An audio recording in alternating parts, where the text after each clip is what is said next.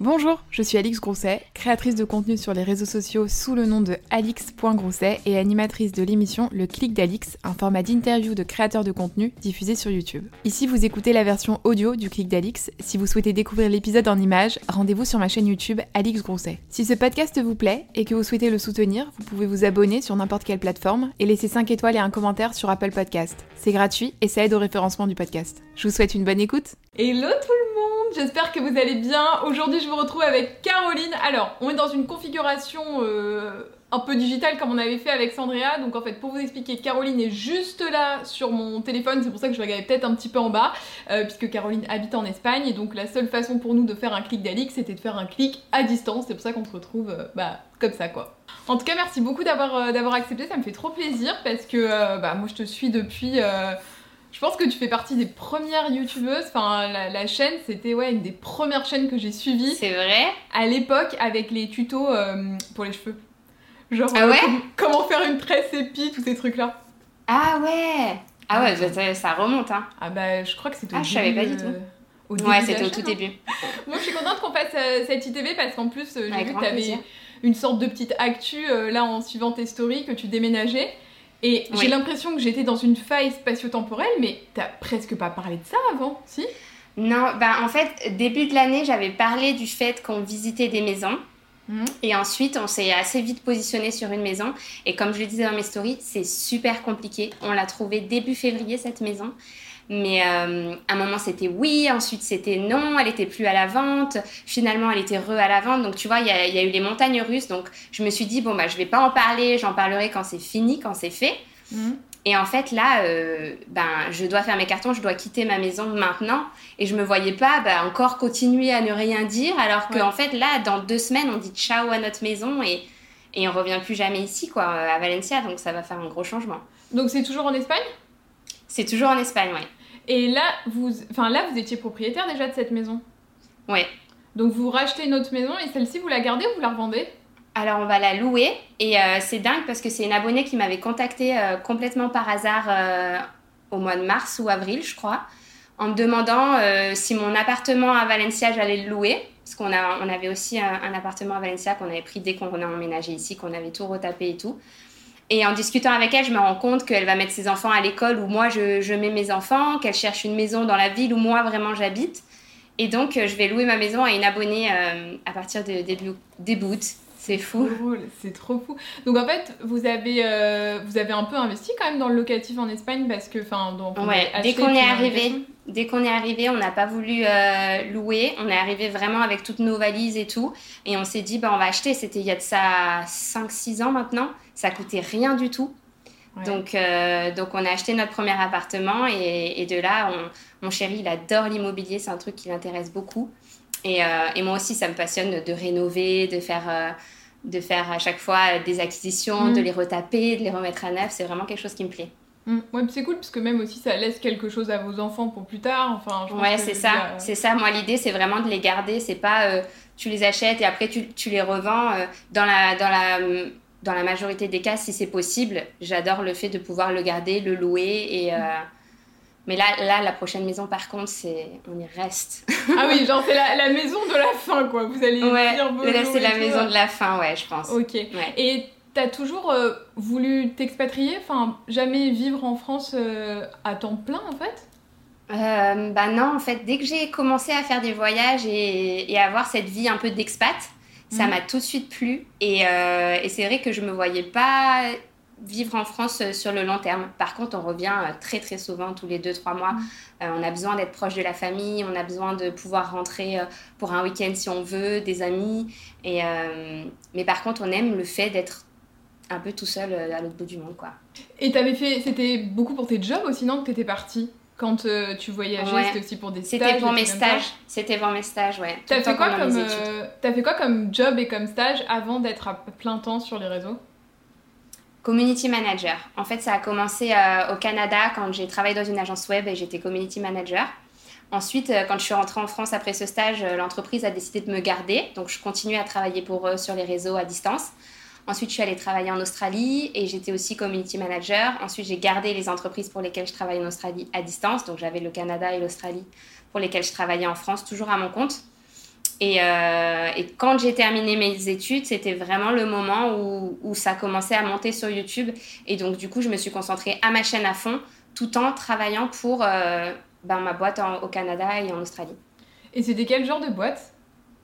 Alors, au Canada, c'est une agence web qui créait des sites. Et en Australie, il y en avait plusieurs, en fait. Euh, il y avait une agence de compléments alimentaires à base de spiruline, il y avait une agence de produits cosmétiques bio. Euh, j'avais plusieurs clients en fait. Je travaillais avec un patron qui avait un grand portefeuille de clients et qui m'envoyait chaque jour dans une entreprise différente. Du coup, c'était super varié. C'est cool que tu aies eu une expérience aussi euh, pro, tu vois, avant, je pense, de te lancer sur les réseaux. Enfin, dis-moi ce que tu en penses, mais c'est vrai qu'aujourd'hui, il y a une génération de youtubeurs qui arrivent, qui sont directement propulsés sur la plateforme et qui ont peut-être pas nécessairement eu le temps d'appréhender euh, le monde du travail et un, travail un petit peu plus conventionnel. Peut-être que ça t'a mhm. donné une rigueur ou certains codes. Enfin, qu'est-ce que tu en retires de cette expérience-là? Bah, peut-être moi, ça m'a appris à travailler sur Internet. C'est sûr que quand j'ai démarré, j'ai eu une approche un peu plus euh, marketing de par mes études et de par mon travail avant euh, par rapport à ma chaîne. J'ai tout de suite euh, voilà, voulu mettre en place les codes que j'avais mis en place pour mes clients. après, Internet, ça évolue vraiment très très vite. Il faut se tenir à la page. Et il y a un mois encore, j'apprenais à faire du Facebook Ads pour la première fois parce qu'à l'époque où moi j'avais étudié les réseaux sociaux, ça n'existait pas. Et euh, donc, il faut toujours se tenir à la page. Mais c'est vrai que ça m'a servi. Après, travailler vraiment dans une entreprise, aller euh, dans un bureau, ça m'est jamais arrivé à part au Canada pendant euh, mon stage. Sinon, j'étais toujours, toujours à mon compte. Côté entreprise, j'ai pas vraiment vécu le fait d'avoir des collègues, de, mm. d'avoir... Ça, ça, ça, ça, me manque peut-être un peu. J'aurais bien aimé vivre ça, enfin, avoir l'occasion de le vivre. Ça aurait été chouette, je pense. parce que sinon, c'était toujours un peu à distance, quoi. Mais tu sais, j'ai l'impression qu'il y a de plus en plus de créateurs de contenu qui, euh, qui prennent des bureaux pour être avec d'autres gens finalement qui mhm. s'éloignent un peu de leur chambre. Au début, on se dit ah c'est trop cool quand on est créateur de contenu parce que finalement on peut bosser de chez soi. Et au final, je mhm. pense qu'à un moment donné, ça peut être un peu oppressant que ton lieu de travail soit aussi ton lieu de vie. Et euh, je pense par exemple à Margot You Make Fashion qui va bosser euh, avec d'autres gens dans des coworking ou alors euh, tous les youtubeurs genre de la Redbox, tu vois, qui se sont créés des collectifs ou Maison Grise avec Pierre mhm. Cross. Est-ce que toi, c'est quelque chose qui pourrait t'intéresser de faire ça, tu vois, d'avoir des bureaux et d'aller travailler au bureau tous les jours? bah, dans l'idéal, si jamais j'étais proche de mon équipe, pourquoi pas? J'adore euh, discuter avec elle toute la journée. Euh, et enfin voilà, mais ça se passe tout le temps sur WhatsApp parce que même elles, elles sont pas au même endroit euh, géographiquement. Et personnellement, moi, c'est pas un truc qui me pèse de travailler à la maison. J'arrive à m'organiser et je vois vraiment juste le bon côté des choses. Et si je veux sortir voir des amis, enfin, si je veux avoir une vie sociale, je vais voir mes amis. Mm. J'ai pas besoin d'aller dans un bureau vraiment pour me dire trouver une raison de me lever le matin parce que j'ai mes collègues, c'est juste qu'elles sont, euh, sont sur WhatsApp. Quoi. À distance, quoi. c'est quoi le, le, déclencheur qui a fait que tu as laissé tomber ton taf euh, en tant que freelance sur toute la communication pour d'autres entreprises pour te lancer vraiment à 100% pour toi? Euh, bah, j'ai fait un burn-out à un moment donné où vraiment, euh, tellement ça me prenait du temps YouTube, euh, le temps que je prenais à travailler pour mes clients, j'arrivais pas à le valoriser autant. Donc du coup, j'essayais de, de, faire plus vite. et puis vraiment, j'avais envie d'investir ce temps-là juste sur ma chaîne. Et au bout d'un moment, je me disais, mais j'arrive pas à tout gérer, j'arrive pas à tout faire. Euh, et, j'ai vraiment pété les plombs. Je me et c'est un moment où je me suis aussi éloignée des réseaux sociaux pendant 10 jours. Je suis partie avec mon chéri aux Seychelles et j'ai tout coupé, tout coupé, tout coupé. J'avais vraiment besoin de faire un break des réseaux. Et après ça, bah voilà, j'ai démissionné de mes autres entreprises et j'ai pu me concentrer qu'à ce qui me plaisait à moi.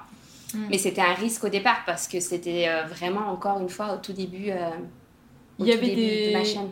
Il y avait des gens qui en vivaient quand, quand tu t'es lancée enfin, Tu avais des exemples en France de gens qui avaient... Non, non, non. En tout cas, ben, moi, je les connaissais pas personnellement, les youtubeurs qui étaient là avant moi, mais de ce qu'ils disaient, c'était toujours oui, ça fait un peu d'argent de poche, mais euh, tout le monde avait un travail à côté, quoi. Parce que là, à ce moment-là, qu'est-ce qu'ils payent? C'est quoi? C'est juste les, enfin juste, c'est juste les vues YouTube? Il n'y avait pas encore beaucoup de partenariats. Euh. Ouais, bah les vues YouTube, c'est ça, c'est que ça payait pas beaucoup. Euh, ça faisait comme, comme on disait un, un, argent de poche quoi c'était pas mal et tout mais c'est quand les partenariats sont arrivés que là j'ai pu me libérer de mes autres euh, mm. obligations pour les autres euh, entreprises justement. Mm. Et Donc c'est quelques années, c'est deux ans après que j'ai commencé YouTube, je pense, deux, trois ans. Alors comment tu faisais dans ce laps de temps euh, Ah, c'est les deux, trois ans eh ben, justement, que tu... J'ai attendu que les partenariats arrivent sur YouTube pour avoir une sécurité financière, pour pouvoir me dire, bon ben j'arrête quoi.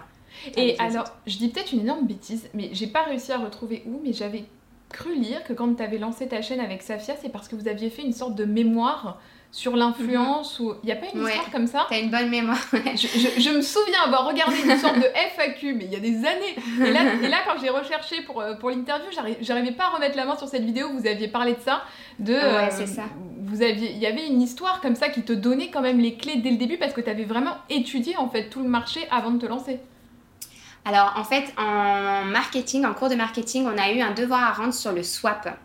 Et le swap, c'est un phénomène qui était ultra à la mode à l'époque, mm, mm. Euh, de s'échanger des box entre inconnus, euh, juste après avoir répondu à un questionnaire sur les goûts, euh, ce qu'on aimait bien, ce qu'on aimait bof et tout, et ce qu'on aimerait recevoir. Et, et, donc pour ce questionnaire-là, je m'étais dit, bon, bah, je vais questionner des gens, quoi, je vais interviewer des gens, et j'avais envoyé mon questionnaire à tout le monde, et j'avais vraiment eu très très peu de réponses. Euh, et du coup, je m'étais dit, bon, ben, je vais me mettre dans la peau euh, d'une youtubeuse, je vais faire un swap et comme ça, euh, je l'intégrerai dans mon mémoire. Et donc, c'est de là que bah, j'ai sorti la première vidéo swap avec Safia. C'était la toute première vidéo de la chaîne, où juste avant, on avait fait une vidéo présentation, histoire de dire. Enfin voilà, à la base, c'était pour mon devoir scolaire que j'ai fait cette vidéo et ce swap. Et ensuite, je me suis dit, bah, pourquoi pas le poster maintenant qu'il est fait. Ouais. Donc voilà. Et, donc, euh, c'est parti de là. Mais c'était filmé en. C'était pas du tout pour YouTube à la base, hein. c'était filmé en format euh, mm. euh, vertical, juste pour mon dossier. Enfin voilà, c'était vraiment pas pour ça à la base. Et, après, comme on a vu, on s'est pris au jeu, on a vu que ça plaisait et tout. Et c'est comme ça qu'on que c'est parti quoi. Et est-ce que vous avez eu une bonne note à ce devoir? Oui, je crois. Et puis je crois que j'avais recontacté ma prof quelques années plus tard et des fois elle me citait en exemple dans ses cours, euh, dans ses cours de marketing et tout. Je lui avais dit mais vous vous rendez compte, c'est ce devoir-là qui m'a qui m'a fait euh, atterrir sur YouTube et avoir mon boulot aujourd'hui et mm. tout. Oui, ça t'a permis, je pense, comme tu le disais juste avant, aussi par ton boulot de community manager, tu vois, de choper les codes euh, de tout ce mm. qui était tendance web et d'arriver à voir ce qui marchait. Parce que je me souviens que vraiment, votre contenu sur la chaîne à ce moment-là, où c'était l'époque du. Euh, je me souviens de ça, les routines pique-nique. Enfin, les trucs genre euh, hyper colorés avec du mint, du rose. Vos montages se démarquaient beaucoup. où est-ce que tu chopais cette inspiration est-ce que euh, tu allais prendre euh, ce qui se passait un peu ailleurs, genre aux États-Unis, en Angleterre, qui peut-être un peu près voilà, c'était ça ma question. Complètement. En fait, moi, en ayant travaillé au, Canada, j'ai directement vu que là-bas, ils étaient complètement précurseurs au niveau des réseaux sociaux, au niveau du web en général. Et de la même façon, les États-Unis, euh, les youtubeuses là-bas, au niveau des montages, elles étaient vraiment, vraiment avancées par rapport à la France. Et du coup, on avait repris euh, bah, les codes des youtubeuses américaines qu'on adorait regarder. C'était vraiment. Euh, moi, je passais tout mon temps à regarder des youtubeuses américaines. Et du coup, bah, on essayait de, de faire à notre façon, tout en reprenant un petit peu les mêmes codes, puisque c'est ce qui plaisait, c'est les vidéos qui plaisaient. Et, euh, et ouais, c'est pour ça que, qu'au début, on faisait plein de vidéos dans ce genre-là, quoi. Mm-hmm. Tout est parfait, tout est coloré. Euh. Ouais. ouais. Est-ce que, euh, avec le recul, c'est quelque chose que tu referais, tu sais, de faire des contenus très lisses? C'est, ce qu'on attendait à ce moment-là des mm-hmm. youtubeuses. Est-ce qu'avec le recul, tu regrettes d'avoir fait ça, d'avoir un peu lissé ou pas? Non, moi, c'est vraiment un contenu que. Enfin, on n'était pas là en mode c'est la vraie vie, c'est comme ça que ça se passe, etc. C'était vraiment de l'éditorial pour moi. C'était vraiment de la mise en scène.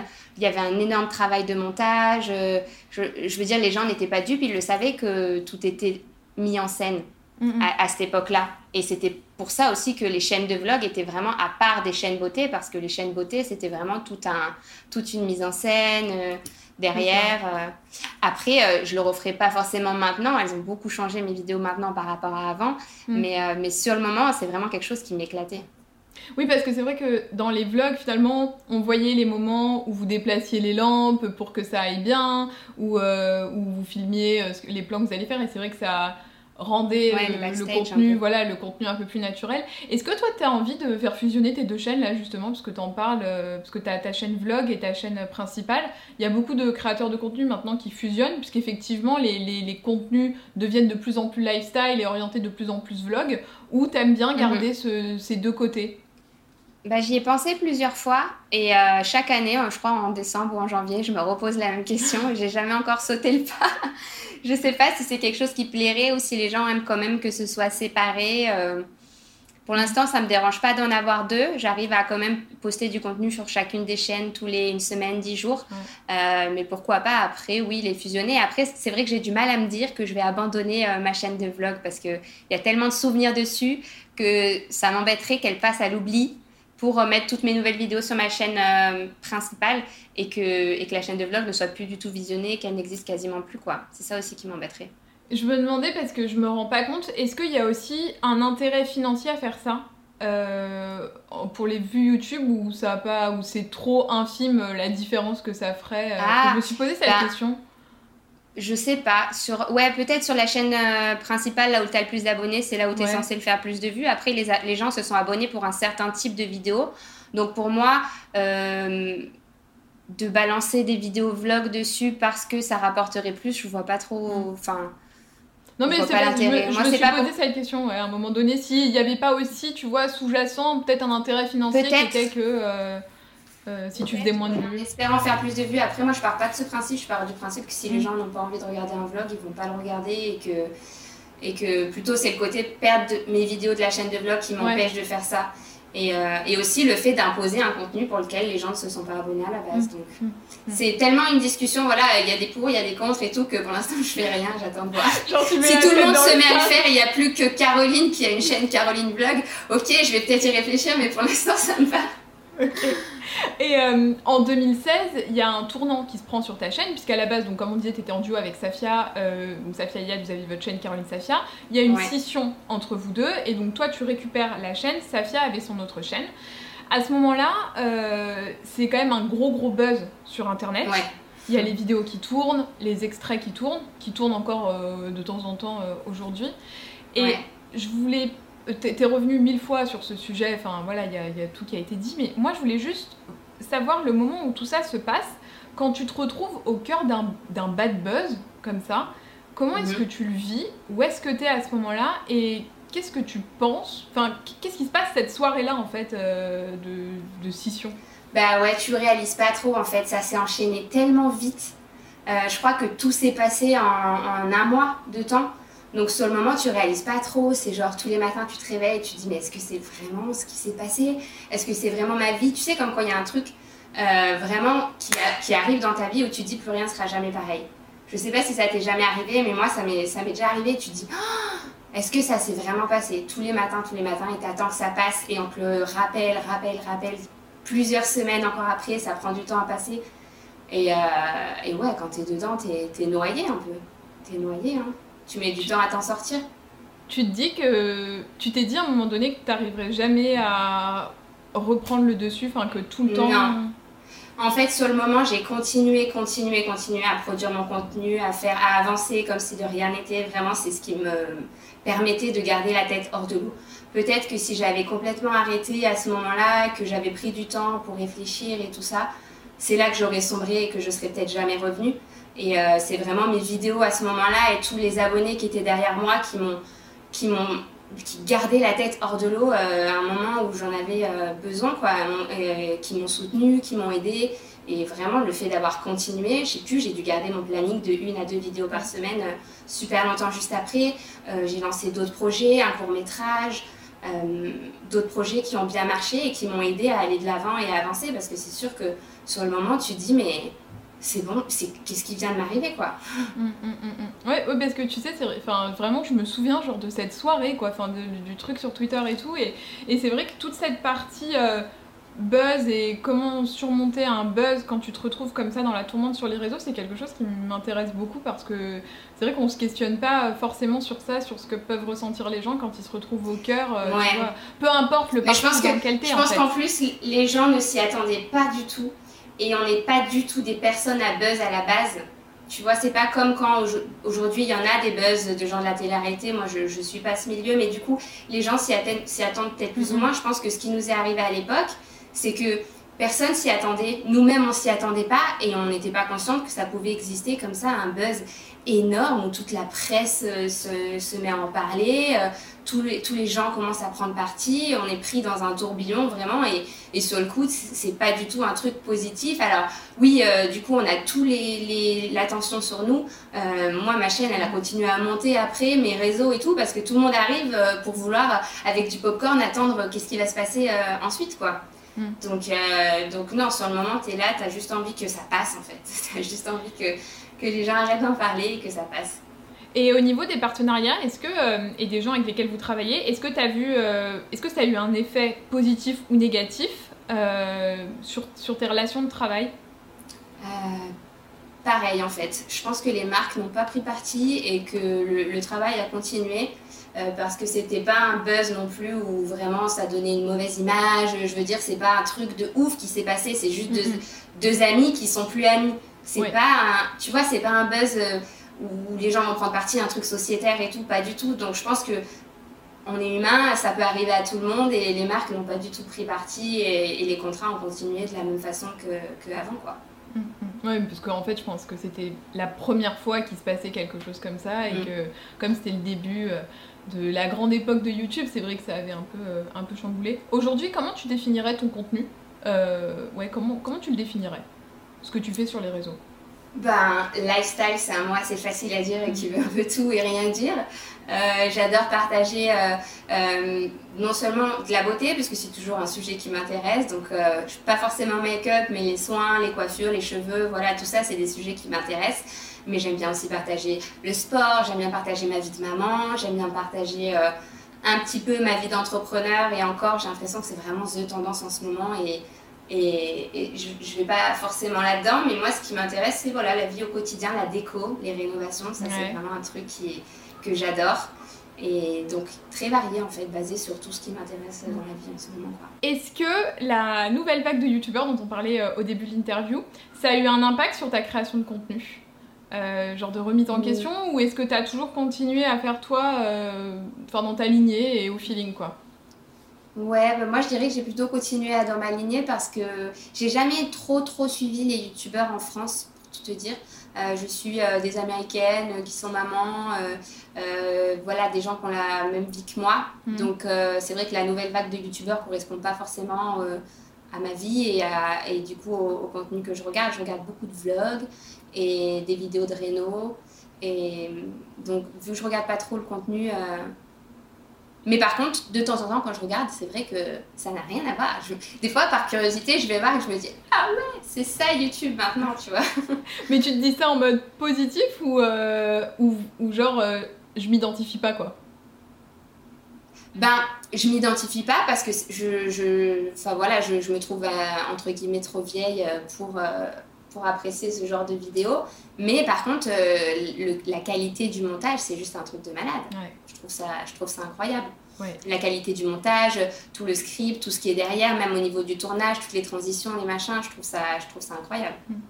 Est-ce que le fait d'être sur un autre continent, ça joue euh, pour toi les, sur les contrats, les OP, etc.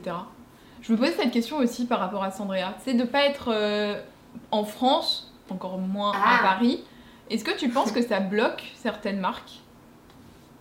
Euh, Non, ça n'a jamais été le cas en tout cas. Euh, parce que voilà, dès qu'il y a des événements vraiment à prévoir en France ou à Paris, euh, je me déplace. après, moi, j'ai jamais été, même quand j'habitais à Lyon, du genre à aller à toutes les soirées presse, les événements. Mm. c'est pas quelque chose qui m'attirait. Donc, donc non, j'ai toujours fait mon petit truc de mon côté. Et si jamais vraiment il y a un déplacement à prévoir, bah, je le fais. Et euh, je pense pas que ça ait été un, un, frein mm. pour les marques. En tout cas, je travaille toujours avec les mêmes marques que quand j'étais en France et il y en a qui me contactent. au départ, elles savent même pas que, que je suis forcément en Espagne. Et c'est quand tu donnes ton adresse qu'on dit Ah, ce n'est pas de l'adresse française Et tout à l'heure, tu disais. Et encore, ça reste facile. Une fois, on m'a envoyé un colis euh, en Thaïlande. Ah mais oui, parce que quand tu étais, euh, là-bas, il fallait bien t'envoyer les trucs ah aussi. Ah non, non, pas à ce moment-là. Même il y a un an, là, quand j'étais en vacances en Thaïlande pendant un mois, et euh, Ocean's Apart m'avait envoyé un colis jusqu'au fin fond de la Phuket. Eh bah, faut bien faire des squats, même à Phuket. Hein. et tout à l'heure, tu parlais de toute ton équipe en France.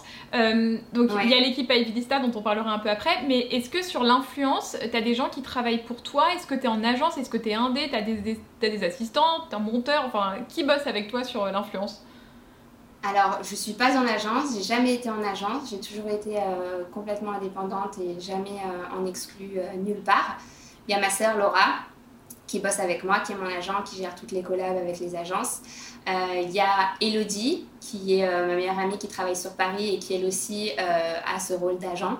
Euh, qui elle va plutôt faire du démarchage parce que euh, souvent j'ai des projets euh, et je, veux travailler avec des marques et donc cette fois-ci c'est moi qui les contacte et j'aime bien cet, cet aspect-là aussi de moi-même aller chercher les marques avec qui j'ai envie de travailler et pas juste bah, recevoir des propositions et choisir. Je trouve que c'est encore plus valorisant d'arriver avec un projet, une envie et voilà une histoire à raconter.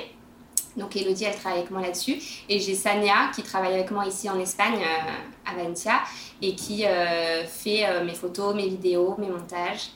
Et, euh, et voilà. Et donc, beauté active en tout cas. Et donc toi, tu t'occupes là-dedans de superviser tout ça et de d'être sur Ivy Lista, c'est ça? Oui, et avec Laura aussi à Lista. Et alors attends, parce que ça m'intéresse ce que tu as dit tout à l'heure par rapport à Elodie, quand tu vas démarcher des marques avec un projet, c'est mhm. par exemple, tu as prévu de rénover un appart, tu vas voir une marque en leur disant voilà, je vais faire X vidéos euh, est-ce qu'on peut convenir ensemble d'une collaboration?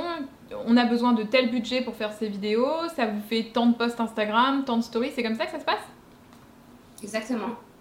Exactement. Moi, je sélectionne, euh, je, dis à Elodie euh, les marques avec lesquelles j'ai envie de travailler. Et elle, ensuite, elle va les, voir pour leur proposer de travailler avec moi. Et je trouve ça plus valorisant pour moi, pour les marques, que ce soit une démarche qui vienne de moi, mmh. un besoin que j'ai et pas forcément une marque qui arrive, ah tiens, tu veux découvrir mon produit que je connais pas, euh, que je dois tester sur plusieurs jours avant de découvrir et qui s'inscrit pas vraiment euh, dans une démarche euh, où de toute façon j'aurais parlé du produit. Ouais, de répondre à un besoin et en ce sens aussi que la marque peut pas deviner, enfin personne peut deviner, par exemple là tu as acheté une nouvelle maison, si tu fais des contenus déco, effectivement, il y a deux mois, personne ne pouvait deviner que tu allais avoir besoin euh, de, de, meubles ou de choses comme ça. Et donc, toi, tu vas avoir la marque. C'est super intéressant, en fait, de faire dans ce sens-là. C'est vrai qu'il y a assez peu de créateurs de contenu qui en parlent. Je pense qu'il y en a pas mal qui le font, mais qui le disent pas forcément. Je sais pas.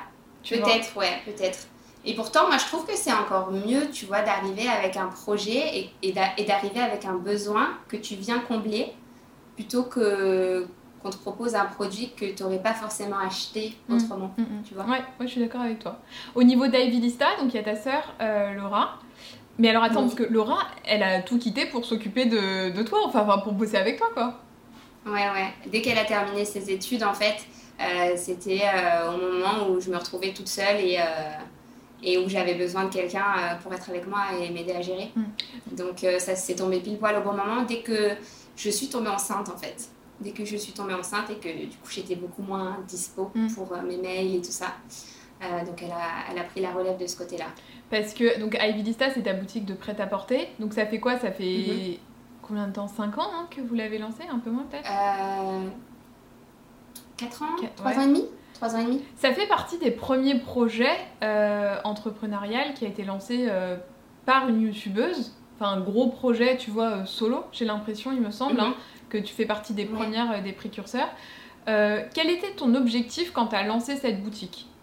Et est-ce qu'aujourd'hui tu as l'impression de l'avoir atteint ou en tout cas d'être proche de ce que tu souhaitais faire euh, à moyen terme? Bah, de proposer des collections avec des pièces abordables qui se renouvellent souvent, de moi-même les porter, de, de voilà, c'était vraiment un rêve depuis je crois même avant de commencer YouTube, de pouvoir avoir une boutique euh, en ligne. J'ai travaillé beaucoup euh, dans une boutique quand euh, j'étais étudiante à Nice, une boutique de maillots de bain, et je trouvais ça fascinant, le milieu comme ça de la vente, du textile, les mm. fournisseurs, etc. Et je m'étais dit, ce serait cool un jour d'avoir ma propre boutique, quoi. Vraiment, j'adorais ma patronne, je la regardais faire et je me disais, waouh, j'aimerais bien moi aussi un jour. Et donc, voilà, de créer ce site en ligne avec des vêtements, gérer les collections, préparer des, histoires autour des shootings, euh, des, choisir des pièces qui vont bien ensemble.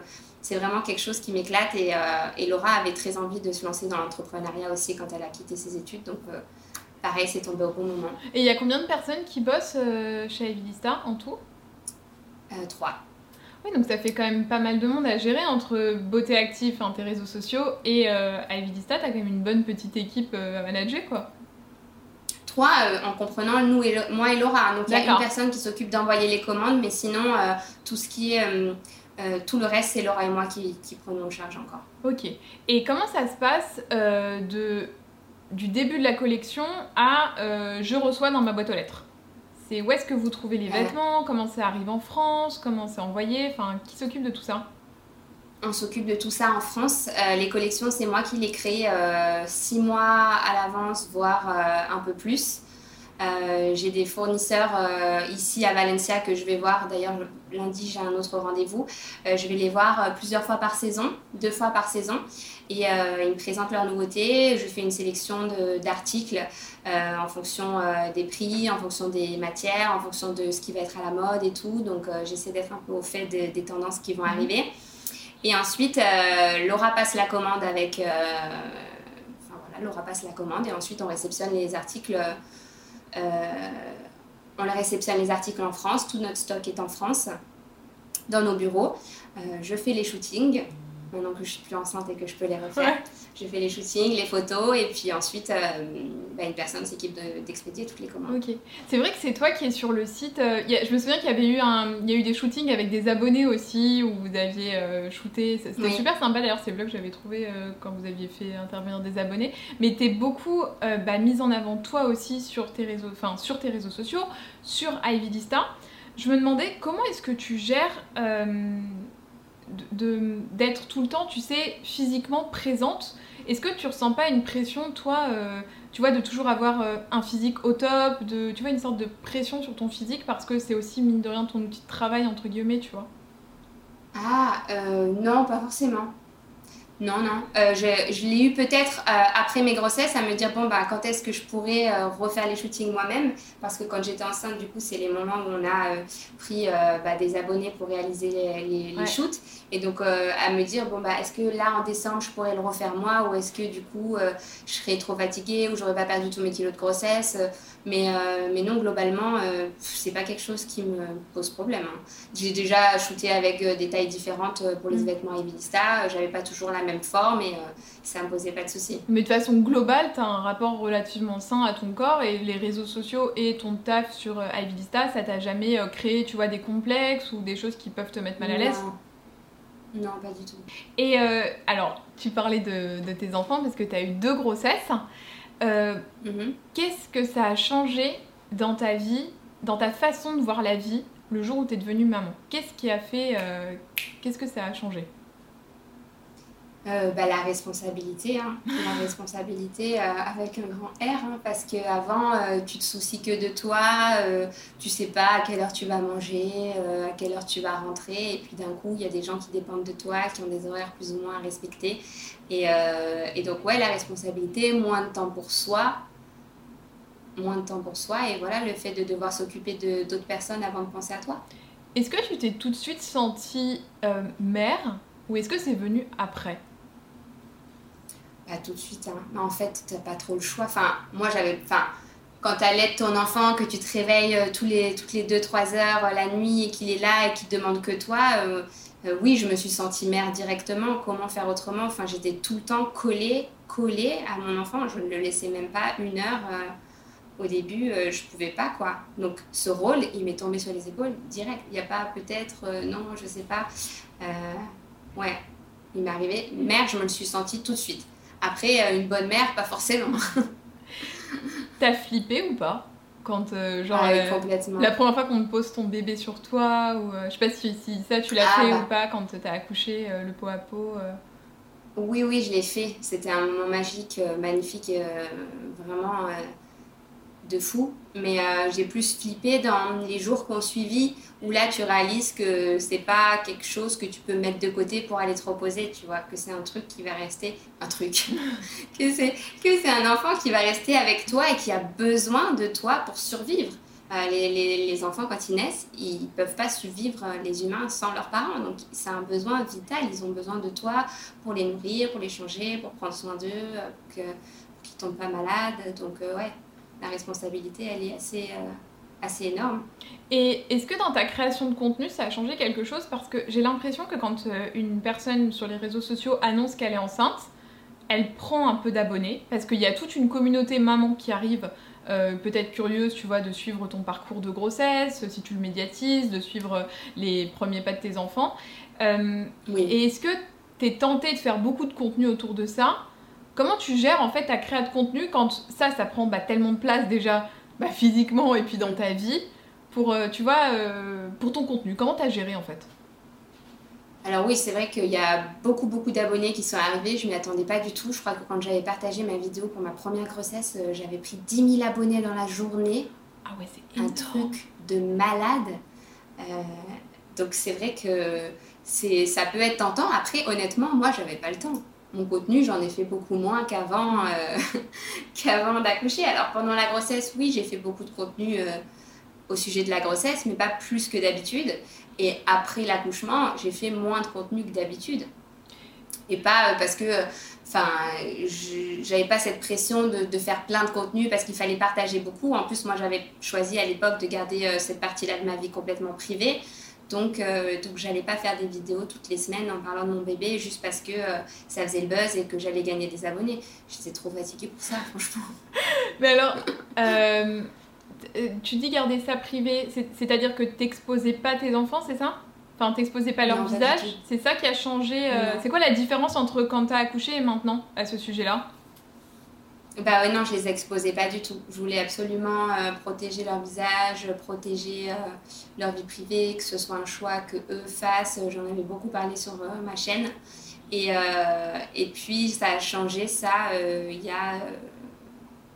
il y a combien de temps? Il y a un an, je pense. Ouais il y a un an où je me suis dit, bon là, c'était plus des petits bébés nourrissons, euh, c'était plutôt des... Enfin, ils avaient grandi et, euh, de moins en moins, en fait, j'étais en accord avec ce que j'avais décidé. Et même en, parlant avec des amis, avec ma famille, avec Joanne, on en a énormément parlé avant de, avant de les montrer. Et on s'est dit que si on les montrait de temps en temps, euh, pas que ma chaîne devienne une chaîne vlog famille, euh, c'est pas du tout le cas.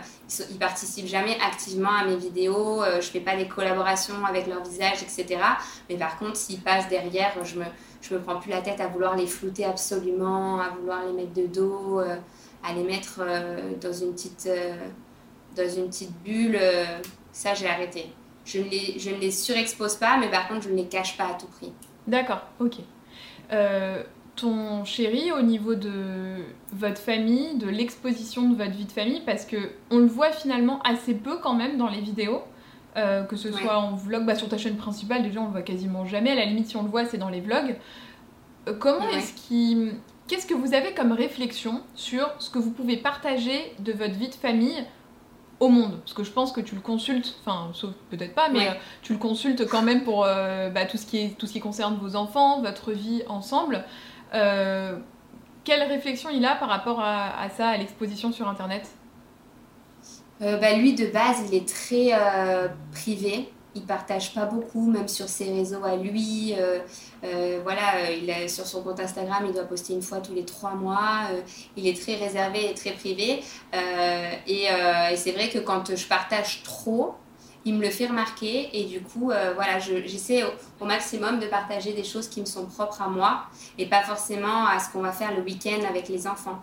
Donc, je poste plus des stories euh, dans la semaine sur ce que je fais, les produits que je découvre, le côté un peu entrepreneur et tout ça, ou la déco.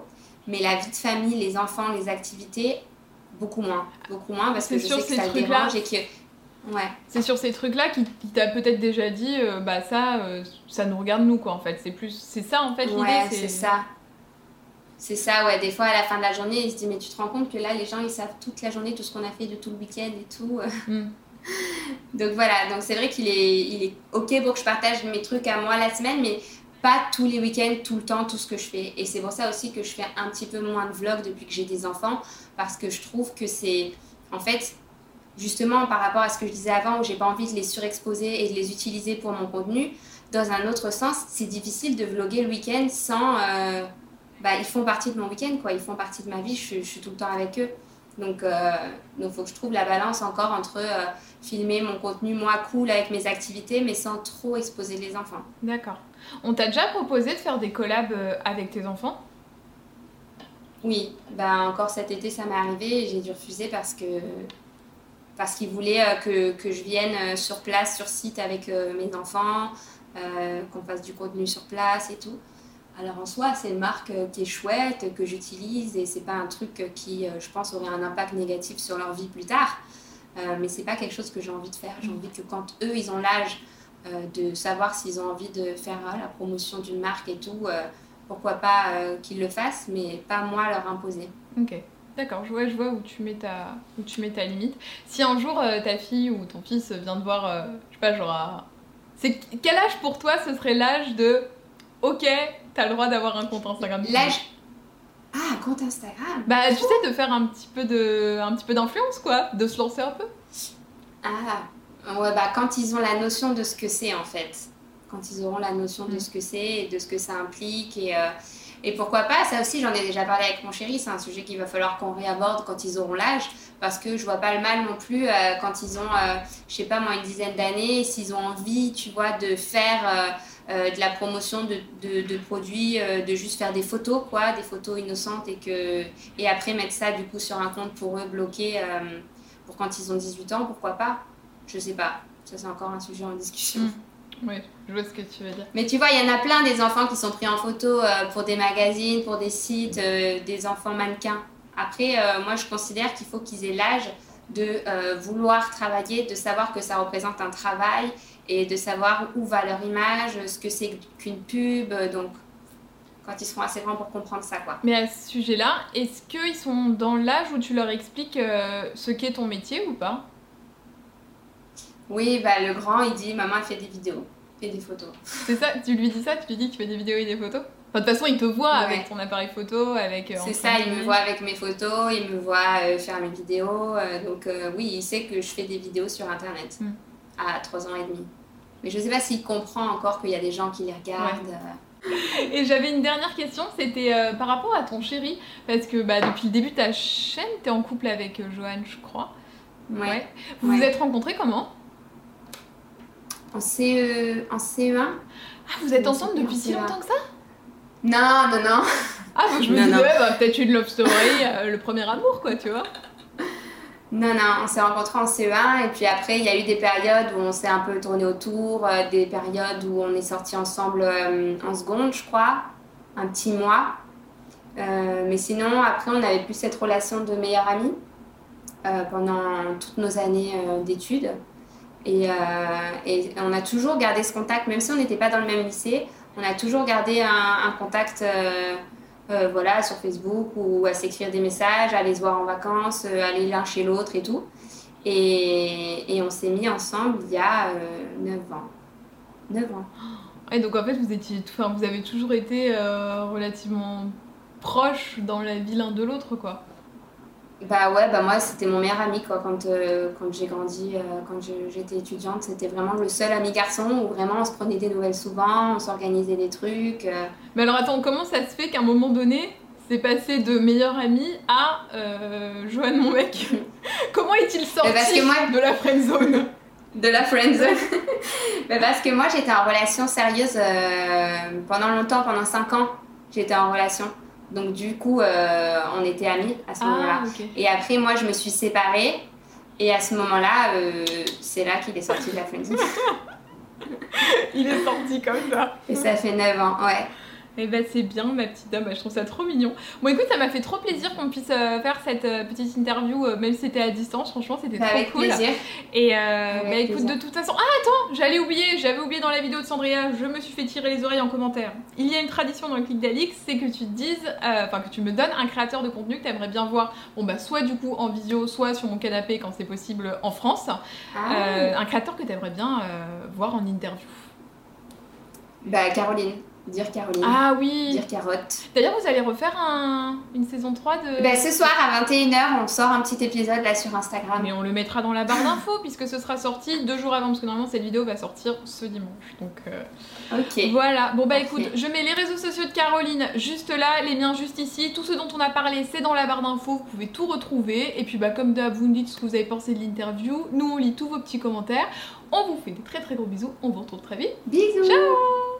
Ciao vous venez d'écouter un épisode du Clic d'Alix, j'espère qu'il vous aura plu et il y en a encore plein d'autres à écouter sur ce podcast. Si vous souhaitez en découvrir un peu plus, je suis également présente sur YouTube sous le nom Alix Grousset et sur Instagram sous le pseudo alix.grousset. A très vite